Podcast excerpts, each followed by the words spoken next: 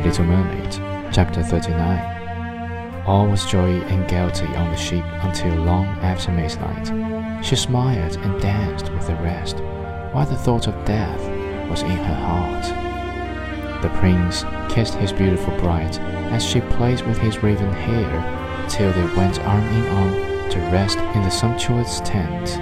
Then all became still on board the ship, and only the pilot, who stood at the helm, was awake. The little mermaid leaned her white arms on the edge of the vessel and looked towards the east for the first blush of morning, for that first ray of the dawn which was to be her death. She saw her sisters rising out of the flood. They were as pale as she, but their beautiful hair no longer waved in the wind. It had been cut off. We have given our hair to the witch, said they, to obtain help for you that you may not die tonight.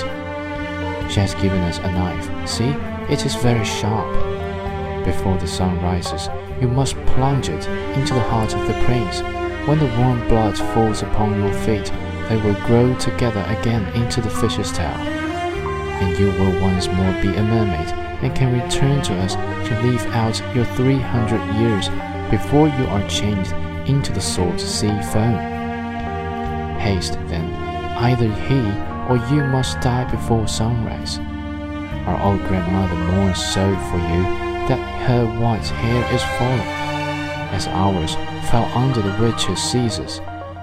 Kill the prince and come back. Hasten, do you not see the first red streaks in the sky? In a few minutes, the sun will rise and you must die.